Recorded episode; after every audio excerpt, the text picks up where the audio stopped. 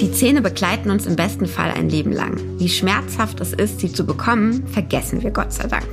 Und irgendwann sehen wir im Laufe des Heranwachsens auch ein, dass ihre Pflege wirklich wichtig ist, um sie tatsächlich, also die Zähne, ein Leben lang zu behalten. Zahnprobleme können ganz schön nerven und ein Loch in den Geldbeutel reißen. Denn nicht selten geht es bei den Zähnen nicht nur um medizinische Fragen, sondern auch um Ästhetik. Ja, und dann steht man von der Frage, was ist nötig, für was will ich Geld ausgeben, um was geht's hier eigentlich?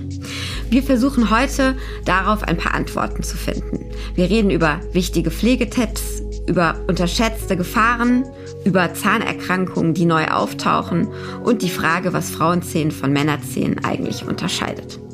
Über die Zähne und alle Sorgen und Fragen, die damit zusammenhängen, rede ich heute hier im Gesundheitspodcast mit Julia Thome. Sie ist Zahnärztin in einer Zahnarztpraxis in Köln, Expertin für allgemeine und ästhetische Zahnheilkunde mit einem Schwerpunkt auf der Endotontologie.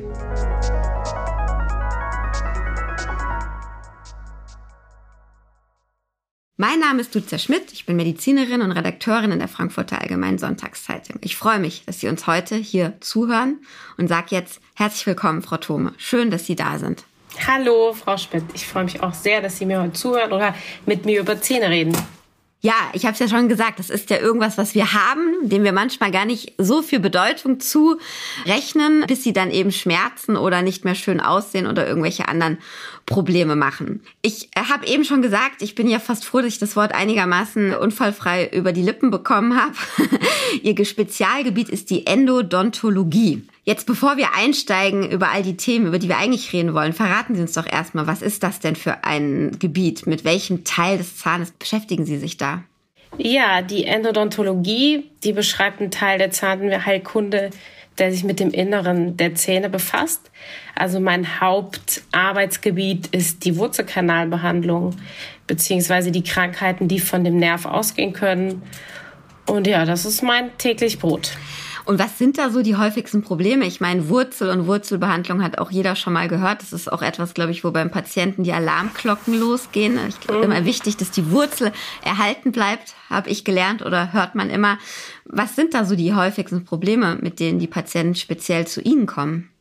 Die Hauptproblematik ist eine Entzündung des Nerven, die durch Karies, Zahntraumata oder Parodontitis verursacht ist. Das heißt, die Bakterien finden verschiedene Wege, um ins Innere des Zahns zu gelangen. In den meisten Fällen führen diese Prozesse zum Absterben des Nervengeflechts im Zahn und die Wurzelkanalbehandlung ist die einzige Möglichkeit, um den Zahn zu retten. Wenn man das nicht macht, besteht die Gefahr, dass diese Entzündung sich ausbreitet und den Knochen noch weiter entzündet und ähm, es zu Zystenbildungen kommen kann was natürlich für den Menschen insgesamt nicht gut ist. Ne? Das macht nicht fit, so ein Zahn. Das ist ein Herd. Die Abwehr muss permanent auf Hochton laufen und das ist nicht gut, dass so ein Zahn dann bleibt. Das heißt, das ist eins schon dieser ganz knallharten medizinischen Gründe, ähm, zum Zahnarzt zu gehen und es auch zu behandeln. Das heißt, der Patient hat auch wirklich, ja, Beschwerden. Jetzt haben wir gesagt, wir wollen heute mal so ein bisschen ähm, gucken auf diesen Weg, wo man manchmal nicht so genau weiß, ist das medizinisch noch nötig, ist das eigentlich eher ästhetische, der Grund ästhetisch, dass man etwas machen will. Ich habe gesagt, sie heißen allgemeine äh, Zahnmedizin und auch ästhetische Zahnmedizin. Jetzt haben sie mir gesagt, das ist eigentlich der ganz normale Begriff schon, aber trotzdem bietet es sich ja an, über dieses zweischneidige Schwert sozusagen mal zu gucken. Und ein Bereich, der da reinfällt, das sind ja so die Zahnlücken. Also das sieht oft nicht gut aus. Die können entstehen, wenn ein Zahn gezogen werden muss oder irgendwie ja sogar vielleicht rausfällt. Manche Zahnlücken sind auch einfach von Natur aus gegeben. Wann ist eine Zahnlücke medizinisch so relevant, dass was gemacht werden muss? Und wann ist das eigentlich eher eine ästhetische Frage? Ja, da gibt es die zwei großen Unterschiede also die zwei Arten von Lücken. Einmal, die entstehen durch das Missverhältnis von Kiefergröße und Zahngröße. Das heißt, der Zahn ist einfach zu klein und der Kiefer relativ groß. Und wir haben diese klassischen Zahnlücken, die kieferorthopädisch oft geschlossen werden können, also mittels einer Zahnspange. Das ist das häufigste Problem. Dann die andere große Gruppe sind die Lücken, die nach fehlenden Zähnen entstehen. Da ist es natürlich, wie Sie schon sagen, optisch das Hauptproblem, ne, dass die Patienten da keine Lebensqualität mehr haben. Aus medizinischer Sicht gibt es einige Gründe, die zu schließen oder die Notwendigkeit, diese Lücken zu schließen, sind vor allen Dingen die Kippung der Nachbarzähne. Also wir haben jetzt einen gezogenen Zahn, dann kippen die beiden Nachbarzähne ein. Die kann man dann nicht mehr so gut putzen, da entstehen Drecknischen. Man kann auch nicht mehr so gut kauen, was dauerhaft dann zu einer Kiefergelenksproblematik führen kann, die es auch Richtung Nacken gehen kann, ne? dass die Patienten sagen, ich habe häufiger Nackenbeschwerden, ich habe oft Kopfschmerzen, ja, weil der Biss nicht mehr da ist, die Bisshöhe fehlt. Dann ist es auch immer so, ein Zahn aus einem Kiefer hat immer einen Zahn im anderen Kiefer als Partner. Wenn der dann fehlt, ist, äh, kann es sein, dass der eine Zahn vom Oberkiefer zum Beispiel nach unten ein bisschen wächst und auch dann beim Kauen stört. Außerdem ist es auch beim Schlucken und Sprechen oft ein Problem, ne? weil die Zunge hat einfach viel mehr Platz als vorher. Und das führt auch dazu, dass die Patienten schon einen relativ hohen Leidensdruck haben und wir eben dann medizinisch sagen, das muss gelöst werden. Ne? Wir brauchen dann eine Lösung für die Lücke. Ja, ich würde noch gerne eine Sache dazwischen fragen und zwar, äh, die haben jetzt, das war jetzt ja vor allem auch medizinische Gründe, wenn eben ein Zahn gezogen wird oder ausfällt im Laufe des Lebens. Diese Zahnlücken, die da sind, weil der Kiefer zu groß ist und die Zähne zu klein, da haben sie gesagt, das macht der Kieferorthopäde, aber da stellt sich ja auch immer die Frage, brauche ich wirklich diese Spange? Braucht mein Kind wirklich diese Spange? Ist, diese Lücken, sind die genauso medizinisch ja, gefährlich, sage ich jetzt mal, wie die, die Sie eben benannt haben? Ja, kommt, da kommt es ein bisschen drauf an. Die Kieferorthopäden haben ja ihre Klasseneinteilung, ab wann zum Beispiel auch die Krankenkasse dann was bezahlt. Ne? Das heißt einfach, wie notwendig ist da die Behandlung. Mhm. Da habe ich jetzt nicht die Riesenahnung von der Kieferorthopädie, aber ich weiß, dass es zum Beispiel, wenn es diesen klassischen Kreuzbiss, also Unterkiefer ist zu groß für den Oberkiefer. Ne? Eigentlich steht ja der Oberkiefer außerhalb vom mhm. Unterkiefer und in dem Fall ist das verdreht. Das haben relativ viele Kinder. Wenn man das dauerhaft nicht löst, kann es auch später zu Kiefergelenksproblemen kommen und das will man natürlich auch nicht. Ne? Und bei Kindern ist es häufig auch so, dass die mhm. häufiger lispeln, wenn sie natürlich viele Lücken haben, ne? weil die Luft zieht dadurch und das ist auch nicht nicht gut. Ne? Also das ist, das sind die mhm. beiden Beeinträchtigungen beziehungsweise Indikationsklassen jetzt für einen Lückenschluss bei einem Zahnmissverhältnis. Mhm. Ja, dann kommen wir aber doch mal zu dem Gebiet, wo Sie mit Zahnlücken zu tun haben. Also Sie haben gerade gesagt, was es für Gründe gibt, wenn ich mich dann dafür entscheide mit meinem Zahnarzt zusammen. Was gibt es für Möglichkeiten, eine solche Zahnlücke zu schließen? Gehen wir davon aus, es ist eine Einzelzahnlücke. Da haben wir immer die Möglichkeit von einer Brückenversorgung. Kann man sich tatsächlich klassisch wie so eine Brücke auch vorstellen. Man hat zwei Anker, das sind dann die Nachbarzähne und der Zahn dazwischen hängt. Dazwischen. Der dann nicht mehr echt, sondern genau, der ist nicht genau. echt. Äh, man sieht quasi nur die Zahnkrone. Es sollte nachher so aussehen, als ob der aus dem Zahnfleisch kommt. Man trennt die auch so ein bisschen, ne, dass es optisch so aussieht, als wären es drei einzelne Zähne. Das ist die eine Seite. Problematisch hierbei, also das Haupt Hauptproblem bei der Brücke ist, dass man die beiden Nachbarzähne abschleifen muss. Und heutzutage wollen wir keine Zähne mehr abschleifen, außer die, sie haben ein Problem.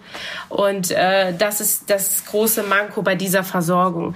Außerdem. Darf ich aber dazwischen fragen, warum will man heute keine das, äh, Zähne mehr abschleifen? Das klingt so, als hätte man das früher gemacht und jetzt aber neue Erkenntnisse. Ja, äh, ja man hat äh, früher doch häufiger gesagt, also da muss viel Platz geschafft werden. Und heute geht man zu einer Minimallösung äh, hin, dass man wirklich versucht, den Schmelz zu schützen. Und weil die, wir wissen, die Patienten werden älter und wir wollen die Patienten ja bis, bis ins hohe Alter mit, mit ihren eigenen Zähnen sehen. Und wenn wir frühzeitig, man muss immer überlegen, wie lange hält so eine Brücke. Also im guten Schnitt sind das 20 Jahre. Aber was folgt denn dann? Wenn man mit 50 Jahren damit beginnt, ne? die Patienten werden aber 80, 90, dann wollen wir eher frühzeitig den Zahnschmelz eben schonen. Ne? Wir wollen nicht mehr großartig abschleifen. Früher wurden auch die Füllungen relativ großflächig gemacht. Wir bohren heute nur noch das weg, was wirklich böse ist. Und das ist meistens viel weniger, als früher gebohrt wurde. Okay, also Brücke schon mal nicht so richtig dolle. Ja, genau. Brücke schon nicht so richtig. Ist auch natürlich immer eine finanzielle Frage, weil das teure ist, ist das Implantat. Implantat ist eine Titanschraube. Das ist quasi eine künstliche Wurzel, die man dann in diese Lücke setzt schraubt in den Kiefer reinschraubt, die heilt sechs Monate ein und danach kann man eine Krone aufsetzen. Mhm. Aber teuer, wenn ich das Wort Implantat höre. Teuer, genau. Das ist äh, wieder das Hauptproblem. Ne? Also das ist meistens die optimalere Lösung. Wir halten den Knochen zwischen den Zähnen. Wir haben die Nachbarzähne, die wir nicht antasten müssen. Wir haben eine eigene Krone, die man auch gut pflegen kann. Wir müssen immer da überlegen, wie können die Patienten das überhaupt sauber machen. Ja, und Kosten ist natürlich das große andere Thema, worüber ich echt gar nicht sprechen will. Aber das ist natürlich ein großer Teil von uns. Und das müssen wir den Patienten auch immer erklären. Ne? Jeder möchte eigentlich natürlich dieses Einzelzahnimplantat, aber ja, die Kosten stehen dem natürlich gegenüber. Aber was ich mich in dem Moment immer frage, ist, die haben ja gerade ausführlich und auch einleuchtend erklärt, dass eine Zahnlücke zu schließen medizinisch sinnvoll sein kann. Nun muss der Patient bei so einem Implantat sehr, sehr große Teile der Kosten selbst tragen. Gibt es denn irgendeine Variante, die preiswerter ist und das Problem trotzdem löst? Oder gibt es außer Brücke und Implantat bei einer Zahnlücke eigentlich keine Möglichkeit? Oder lassen halt? Äh, ja, lassen, aber dann, wie gesagt, kommt zu diesen Kippungen und die Optik es ist so, es gibt die Möglichkeit, dass wir noch so eine, so eine Art Zahnspange machen. Ne? Das ist eine Prothese dann, wo der Zahn drin hängt.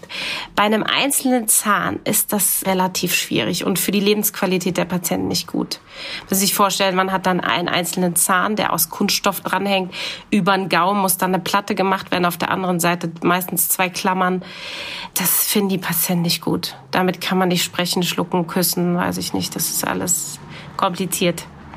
Aber das wäre das günstigste. Aber es, die Ka Krankenkasse geben ja auch immer einen Zuschuss. Ne? Also die Krankenkassen haben ja immer sagen, okay, der Patient hat eine Zahnlücke. Ich gebe jetzt für so eine Einzelzahnlücke zum Beispiel einen Zuschuss von drei bis 400 Euro ist das.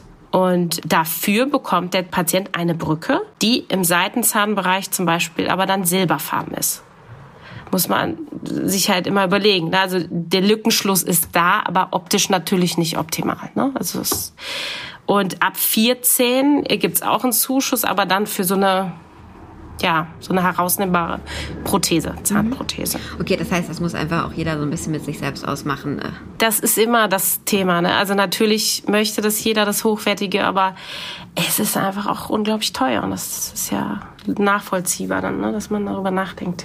Genau, dann wollen wir jetzt auch diese ganze Kassendiskussion nicht weiter ausführen, weil die ja bei vielen Dingen, die wir jetzt gleich besprechen, wahrscheinlich auch wieder kommt. Aber wir bleiben jetzt mal der medizinischen Fragestellung und die nächste Frage in Richtung Ästhetik ist Zahnverfärbung. Auch da stellt man sich ja die Frage, ähm, ja, muss das jetzt weg, weil es nicht schön aussieht? Oder sind Zahnverfärbungen tatsächlich auch ein Problem?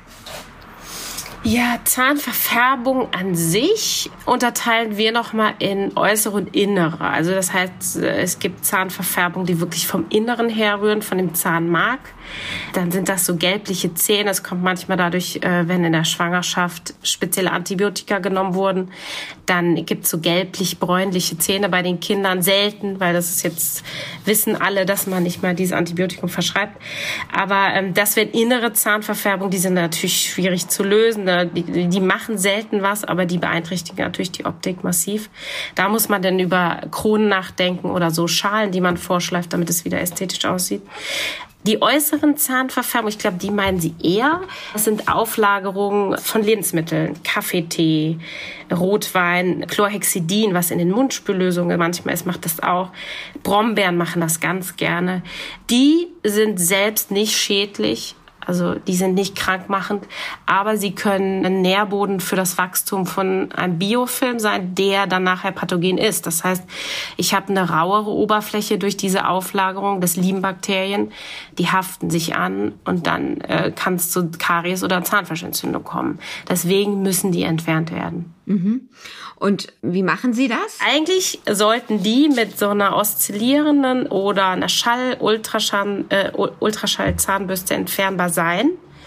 Wenn das nicht geht, ne? wenn Sie sagen, okay, ich komme da zu Hause nicht klar und das äh, lässt sich nicht entfernen, dann können wir das mittels Ultraschall selbst oder so ein Pulverstrahlgerät haben wir während der professionellen Zahnreinigung. Das ist ja was, was viele kennen und was man so alle halbe Jahre mal machen sollte, um diesen Biofilm zu entfernen und um eine Möglichkeit zu schaffen für den Patienten, dass die Oberfläche wieder so glatt ist, dass sie das zu Hause auch wieder pflegen können, dass diese Verfärbung nicht so schnell kommt. Diese Zahnreinigung heißt öfter, dass man irgendwie nur sauber macht, aber wir müssen, möchten dann eine Basis schaffen, dass es pflegbar ist und dass die Patienten dieses halbe Jahr, wo sie nicht kommen, oder manche kommen ja nur einmal im Jahr, dass es einfach sauber bleibt und nicht nach zwei Wochen wieder der Zahnstein oder die, die Belege da sind. Ne? Mhm.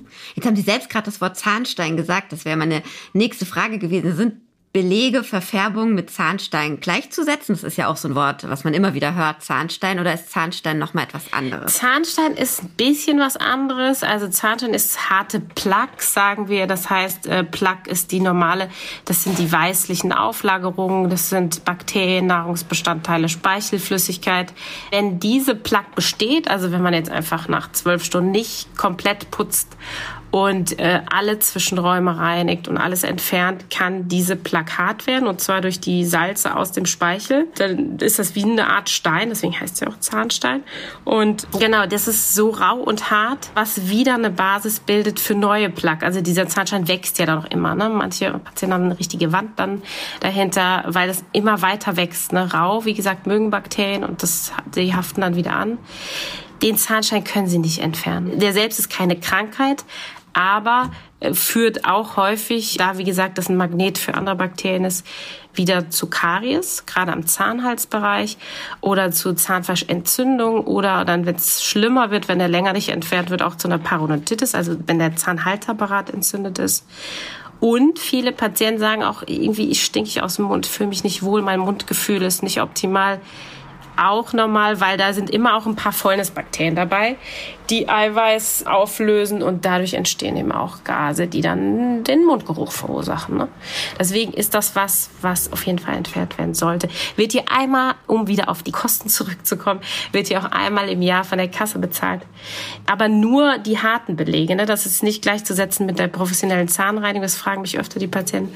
Das ist nur harte Belege werden entfernt und zwar aus den Speicheldrüsenausgängen. Das heißt Unterkieferfront, hinter den Frontzähnen und Oberkiefer an den Backenzähnen an den Seiten, weil da treten die Speicheldrüsen aus und da Aber ist der immerhin schon mal, also ein Stück weit, genau, ein Stück weit immerhin. bekommt man es bezahlt. Besser als nichts, aber der ganze Rest Biofilm ist natürlich wunderbar besser zu ja. entfernen bei der Zahnreinigung. Jetzt habe ich es auch schon so im Vorspann gesagt. Wir wollen auch noch mal gucken auf die Unterschiede zwischen Frauen und Männern. Dass Frauen und Männer unterschiedliche Körper haben, ist ähm, ja kein Geheimnis. Aber interessanterweise ist das eben auch ähm, bei den Zähnen so, beziehungsweise hat bei den Zähnen auch nochmal zu großen Unterschieden geführt. Und Sie sagen, obwohl Frauen eigentlich gründlicher und regelmäßiger ihre Zähne putzen und auch viel regelmäßiger zur zahnärztlichen Kontrolle gehen, haben sie statistisch gesehen häufiger Zahnprobleme als Männer. Woran liegt das denn? Ja, äh, das kann man ganz einfach runterbrechen auf äh, Progesteron und Östrogen die Hormone. Äh, ja, das sind die zwei Hormone weil die sitzen auch teilweise im Zahnfleisch und äh, so hat das Zahnfleisch direkte Kommunikation mit dem Hormonhaushalt. Frauen haben drei große Phasen beziehungsweise drei Punkte, wo sie wo sie eine Hormonumstellung haben. Das ist die erste in der Pubertät. Äh, da haben viele Patientinnen das dicke Zahnfleisch, das ist dann so gerötet, ne? so eine klassische Zahnfleischentzündung, weil durch diesen Östrogenschub, den man dann erhält, wird das Zahnfleisch weicher, weil das Bindegewebe sich auflockert, Bakterien können eindringen und dann feuert das an. Dann sagen die Patientinnen auch so, oh, ich habe jetzt auch keine Lust zu putzen oder äh, das blutet so stark, deswegen putze ich nicht und dann wird es immer schlimmer. Ne? Dann hat man so ein richtig dickes Zahnfleisch, was dann permanent entzündet ist, was den Patientinnen auch wehtut und natürlich dauerhaft auch auf den Knochenübergang äh, übergehen kann und dadurch auch so ein bisschen der Knochen zurückgehen kann. Das ist Pubertät. Dann zweiter großer Punkt sind Schwangerschaften. Schwangerschaft ist das Gleiche. Wir haben wieder eine Östrogenflut.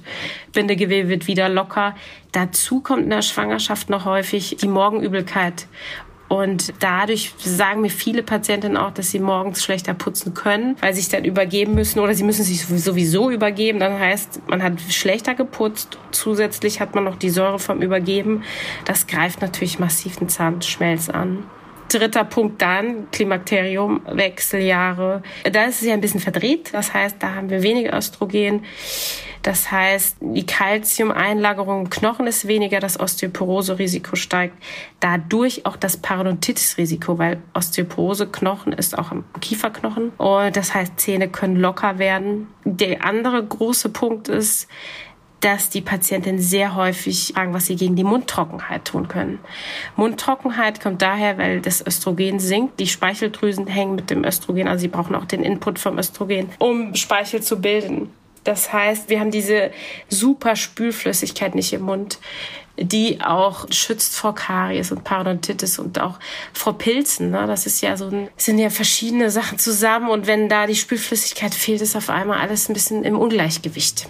Und das ist sehr schwierig und diese Mundtrockenheit führt dann auch zum Zungenbrennen. Es gibt auch einen Begriff Burning Mouth Syndrom. Also die Patienten sagen, ich kann weder sprechen noch essen, schlucken. Die Zunge klebt einfach am Gaumen. Das ist einfach sehr schlimm. Das stellt man nicht so sich wild vor, weil man einfach permanent Speichel hat. Aber wenn man das hat, ist das echt sehr großer Leidensdruck. Das ist wirklich schlimm. Jetzt ähm, sind wir da ja auch schon wieder eigentlich in einem Teil der Zahnmedizin, der nicht nur ästhetisch ist, sondern eben auch wirklich medizinische Probleme mit sich bringt.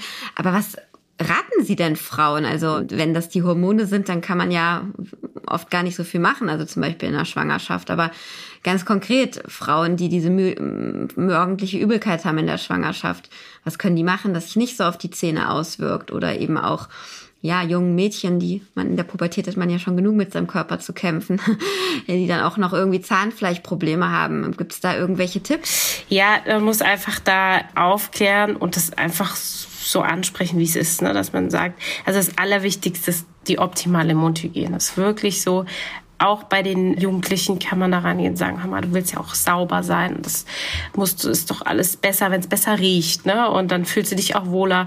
Da kriegt man die eigentlich ganz gut mit. Schwangerschaft mit Übergeben ist tatsächlich ein Problem. Da rate ich eher, warum nicht später Zähne putzen? Warum nicht das Frühstück vielleicht ein bisschen nach hinten schieben ne? Und dann frühstücken und dann erst um 11, 12 putzen. Warum muss es denn um 7 Uhr sein? Da ist bei jedem der Würgereiz erhöht. Und dann trotzdem aber, dass man diese zweimal hinbekommt. Man kann natürlich nicht vermeiden, wenn man sich jetzt permanent übergibt, dass da Säure auf die Zähne einwirkt. Das kann man ja, ich kann ich auch nicht verhindern. Wichtig ist nur, dass man eben noch sich überlegt, dass man trotzdem zweimal am Tag putzt. Dann ist das erste vielleicht ein bisschen nach hinten verschoben, das, das zweite eher später. Aber dann haben wir die Sicherheit, dass innerhalb von zwölf Stunden immer einmal geputzt ist. Mhm. Und dann ist wichtig, dass wir Patientinnen, wo wir merken, okay, kommen nicht so ganz klar damit, beziehungsweise da ist die, das Zahnfleisch entzündet, ähm, dann sagen wir, dass sie alle vier Monate zur Zahnreinigung kommen sollen. Wenn wir dann merken, sie kriegen das zu Hause besser hin, wir haben ja Möglichkeiten aufzuklären, welche Zwischenraumbürstchen optimaler sind ne, und wie die Pflege wirklich besser wird zu Hause. Wenn wir dann merken, das wird besser und die kommen besser klar, dann kann man natürlich den Zeitraum nach hinten verschieben, dass sie wieder alle sechs sechs Monate kommen. Mhm. Und Genau, wenn es ganz massive äh, Mundtrockenheit vorliegt, muss man auch immer gucken, ob es ein Mangel an Folsäure oder ein Eisenmangel ist. Ne? Da muss, müsste man natürlich mit dem Hausarzt mal ein Bild machen, Blutbild machen, um zu schauen, was, was fehlt denn da. Ne? Das kann auch sein. Und wenn es ganz extrem ist, kann man äh, über eine Östrogensubstitution mit dem Gynäkologen halt mal reden. Ne? Weil der, wie gesagt, der Leidensdruck ist schon mhm. extrem. Aber das ist so das muss man halt mit dem Patienten besprechen, was der möchte. Jetzt was nicht zahnmedizinisches, was ich aber oft lese und auch oft gefragt wird, ist das Ölziehen. Ölziehen an sich ähm, bindet nicht Schadstoffe. Das was ist, ist Ölziehen? Vielleicht nochmal für, für die, Zuhörer. Dieses Ölziehen, genau. Das ist, dass man Zähne putzt. Also das optimale Ölziehen, was ich kenne, ist, dass man Zähne putzt Danach nimmt man so, so ein kleines Schnapsglas Öl, also welches ist egal, wenn es geht Bio, sonst kippen sich die Pestizide noch in den Mund, auch nicht gut. Und dann lässt man das 15 Minuten so im Mund ne, und zieht das so ein bisschen wie, wenn man eine Mundspüllösung hat, so durch die Zähne, ne, durch die Zwischenräume und, und verteilt das im Mund, spuckt es dann wieder aus.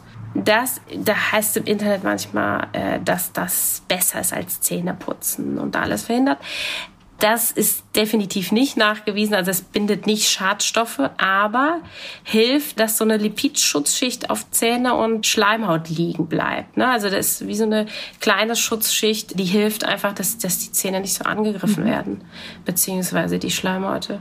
Und dann kann man natürlich auch immer noch überlegen, ob man nicht mal Probiotika zusätzlich nimmt, ne? also gute Bakterien in Form. Es gibt ja diverse Pülverchen und auch Mundspüllösungen mittlerweile, dass man hilft, dass die gute Flora wieder aufgebaut wird. Ne? Das ist ja ganz wichtig. Das ähnelt so der Darmgeschichte, ne? dass man einfach überlegt, ich möchte die guten Bakterien halten, damit die quasi mir, mir helfen, dass ich eine optimale Abwehr im Mund mhm. habe. Jetzt äh, haben wir sozusagen das höhere Lebensalter oder das mittlere Lebensalter schon angesprochen. Über was wir noch gar nicht gesprochen haben, ist über Kinder. Ich meine, da gibt es, ähm, wahrscheinlich schimpfen Sie jetzt mit mir als Zahnärztin, aber da gibt es ja so ein bisschen den Vorteil, dass zumindest mal bis zum sechsten, siebten Lebensjahr die Zähne irgendwann einmal ausfallen. Das heißt, alles, was vorher in Stürzen irgendwie abgesplittert ist, wenn es nicht wehtut oder was nicht gut gepflegt worden ist, bekommt irgendwie eine zweite Chance dann. Mhm, ja. Aber was man, finde ich, vermehrt hört und wahrnimmt, ist das Stichwort Kreidezähne bei Kindern. Das ist wenn ich richtig verstanden habe, kein ästhetisches Problem. Also die Zähne bröckeln zwar auch, aber es ist ähm, ja vor allem auch tatsächlich ein medizinisches, was irgendwie immer mehr wird. Ist das, weil man das mehr erkennt? Oder erzählen Sie doch mal, was hat sich damit auf sich? Wie ist da der Wissensstand und Behandlungsstand auch im Moment? Ja, ja, Kreidezähne, ganz großes Thema und wichtiges Thema. Wir sehen mittlerweile, dass fast jedes dritte Kind unter zwölf mindestens einen Kreidezahn hat. Warum heißen die Kreidezahn? der Name ist ganz gut, weil die Oberflächen, die die Zähne haben, sind wirklich kreideähnlich, also stumpf. Die sind von cremeweiß bis bräunlich. Man teilt das auch ein in drei Stufen. Also am Anfang sind es wirklich nur die Flecken, die machen keine Probleme. Dann gehen diese Flecken teilweise in bräunliche Stellen über, die dann wirklich einbrechen von der Oberfläche. Und der dritte Grad ist dann, dass es wirklich wie ein weicher Schmelz ist. Das ist ganz furchtbar, ganz schlimm. Vor allen Dingen ist es schlimm, weil es den Kindern mhm. wehtut. Beim Essen, Trinken, Zähne putzen. Dann sagen die Eltern, wir können da nicht putzen, der schreit. Ja, alle Kinder schreien beim Zähneputzen übrigens, aber das tut weh. Und da muss man die Eltern wirklich aufklären und sagen, okay, das ist normal, kann dafür nichts oder sie. Und ähm, ja, das ist ein Schmelzbildungsproblem. Also die, äh, man weiß, man betreibt ganz extreme Ursachenforschung, aber man hat die Ursache noch nicht geklärt. Man weiß nur, dass eben die Schmelzbildung vom achten Schwangerschaftsmonat bis zum vierten Lebensjahr andauert. Das heißt, in dieser Phase muss irgendwas sein was anders ist. Und da gibt's viele Ideen dazu, was die Ursache sein kann. Hauptidee im Moment ist, dass es an den Weichmacher bis Phenol A aus Kunststoffen liegt. Das heißt in den PET-Flaschen oder an sämtlichen Nahrungsmitteln eingepackten Tüten. Oder auch, obwohl diese, ich glaube, diese Kinderflaschen haben das auch gar nicht mehr drin, aber auf jeden Fall die Weichmacher machen das, also denkt man, dass das die Ursache ist. Aber es könnte auch eine äh, frühkindliche Pneumonie, also Lungenentzündung, Fieber, Antibiotikagabe der Mutter in der Schwangerschaft. Langes Stillen, mehr als neun Monate, ist jetzt auch diskutiert. Frühgeburten, Scharlachmumps in den ersten drei Monaten. Es gibt, man weiß es noch Klingt nicht. Klingt ganz so, ganz wenn Sie das alles aufzählen, dass man noch sehr im äh, ja, Dunkeln tappt. Also ja, es geht ja auch in alle voll, Richtungen. Also. Ist, ja. ja, genau, es ist noch nichts geklärt wissenschaftlich, nur es, ähm, es wurden ein paar Experimente gemacht und da denkt man wohl am ehesten, dass es wirklich an diesen Weichmachern mhm. liegt. Ne? Eher ein gruseliges Thema. Aber ja, es ist ganz schwierig. Also und äh, am wichtigsten ist da einfach die Aufklärung der Eltern und dass man die Kinder regelmäßig sieht ne, und dass man es kontrolliert und fluoridiert. Wir haben die Möglichkeit, so Lacke dann aufzutragen an den Stellen, wo die Empfindlichkeiten sind, beziehungsweise man macht dann auch kleine Füllungen und wenn es aber ein schwere Grad 3 ist, also wirklich, wenn er so butterweicher Schmelz ist, dann muss man mit den Eltern zusammen und mit dem Kind natürlich besprechen, ob man den Zahn nicht zieht, weil es sind meistens die ersten großen Backenzähne. Und dann kieferorthopädisch so mit neun bis elf Jahren dann den hinteren Backenzahn da in die Lücke einordnet. Das heißt, nachher ist keine Lücke da ne, und der Biss ist komplett, weil man muss immer überlegen, was passiert mit den Zähnen. Ne? Also wenn ich jetzt mit sechs Jahren schon so einen weichen Schmelz habe, das wird ja nicht besser. Ne? Und der Leidensdruck ist wirklich mhm. enorm. Aber bildet sich dieser Schmelz dann trotzdem immer wieder nach oder ist der Zahn ist dann Nein. eh irgendwann Schmelz wäre dann eh irgendwann nach. weg, ja. wenn man es jetzt ganz weit denkt? Oder habe ich da gerade einen Denkfehler? Wenn der ja okay. Genau, nee, äh, genau. Also man muss halt immer gucken, dass man das auffüllt. Wir haben ja die Möglichkeit von Kunststofffüllung, dass wir das quasi wieder aufpolstern. Nur das ist, ja, also beim Grad 3 auf jeden Fall Kampf gegen Windmühlen. Bei den anderen schaffen wir das. Ne? Also das ist jetzt auch nicht so schwarze Malerei. Wir können Zähne erhalten, auch solche Zähne gut. Aber man muss das einfach wissen als Eltern. Ne? Und jahrelang hat man immer gedacht, das ist irgendwie Karies, obwohl schon, äh, ich glaube 1978 hat das ein Zahnarzt schon mal schon und den Namen auch genannt. Ich weiß nicht, also da ist noch einiges an Klärungsbedarf, aber das ist ein schlimmes Thema, ehrlich gesagt. Man weiß ja auch nicht, wenn das an den Zähnen so ist, ist das an den Knochen dann zum Beispiel auch? Ja. Wissen wir nicht. Klingt tatsächlich äh, gruselig, aber wahrscheinlich muss man auch ein bisschen Geduld noch haben, Forschung ja. da mal machen zu lassen, weil ansonsten kann man ja auch wirklich Ängste schüren, die unbegründet sind, ja. Nee, genau. Die meisten Dinge kann man erhalten. Und wie gesagt, das ist wichtig, dass man die Kinder häufig sieht, dass es trotzdem irgendwie klappt mit dem Zähneputzen, weil diese Zähne bekommen natürlich viel häufiger Karies.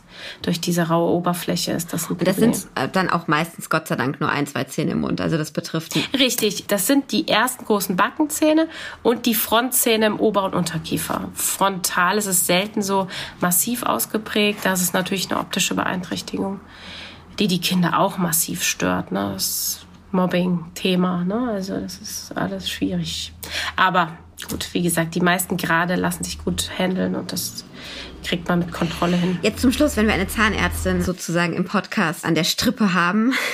Jeder fragt sich das ja, was brauche ich denn jetzt eigentlich wirklich äh, zum Zähneputzen? Ich meine, wenn man in Drogerien guckt oder vor den Regalen steht, es gibt so viele Dinge vom Mundwasser über die Spülung, über diverse Zahncremes, äh, elektrische Zahnbürste, normale Zahnbürste, dann Zwischenraum, Zahnbürsten etc. etc.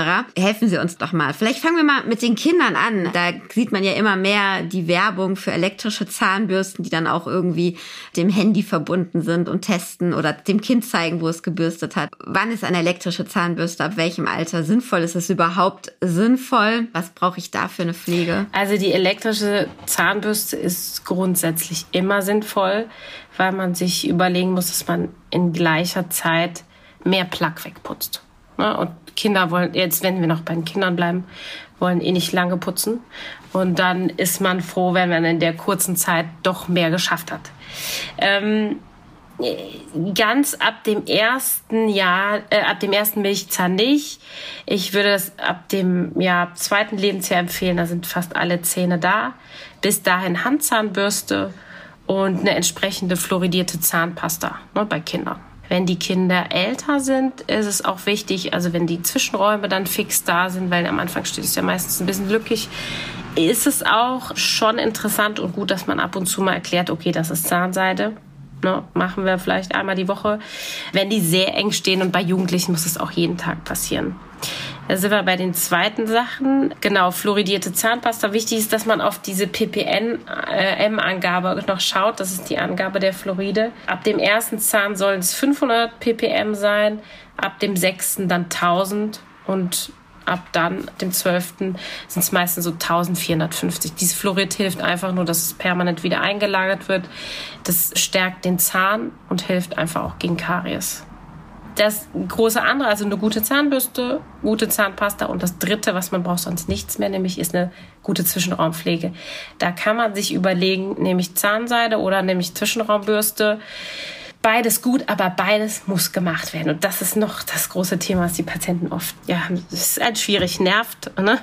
wie viele Dinge, aber die muss, das muss unbedingt gemacht werden. Aber ich würde jetzt als äh, sogar potenzielle Patientin von Ihnen sagen, dass man beim Zahnarzt auch auf die Zwischenzahnpflege hingewiesen wird. Das ist noch nicht so lange so, oder? Also das ist, äh, das oder kommt mir das nur so vor, dass das ein Thema ist, was jetzt aufploppt? Das stimmt. Es sollte schon. Ja, also sollte spätestens dann bei der professionellen Zahnreinigung, wenn der Zahnarzt vergessen hat, sollte schon die ähm, Zahnarzthelferin, die die Zahnreinigung durchführt, mit dem Patienten genau durchsprechen. Ne? Die färben das hier an, also die färben diese Plaque an mit so einem lila Farbstoff und dann wird zusammengeguckt, okay, wo muss der Patient besser putzen, ne? wo sind Nischen, wo eher was jetzt entstehen kann und im Zuge dessen wird dann auch immer erklärt, okay, das ist Zahnseide und das ist zum Beispiel ihre passende Zwischenraumbürste. Wir wir haben so ganz viele ne, von den Größen, weil da denkt man immer, die sind viel zu eng. Aber dies, genau, es muss auf jeden Fall angesprochen werden. Sollte schon immer angesprochen werden. Ja, ist sehr wichtiges Thema, weil die Zwischenraumkaries ist die Hauptkaries, die entsteht. Ja, liebe Frau Thome, besten Dank für das Gespräch und die Einblicke in die Zahnheilkunde. Liebe Hörerinnen und Hörer, Ihnen wünsche ich, ja, wie sagt man unter Zahnärzten, stets einen kräftigen und gesunden Biss. Ähm, ja, und ich freue mich, wenn Sie uns hier im Gesundheitspodcast auch das nächste Mal zuhören. Wenn Ihnen der Podcast gefallen hat, dann abonnieren Sie uns gerne, empfehlen Sie uns weiter. Ja, Frau Thome, tschüss. Vielleicht bis zu einem nächsten Mal und alles Gute.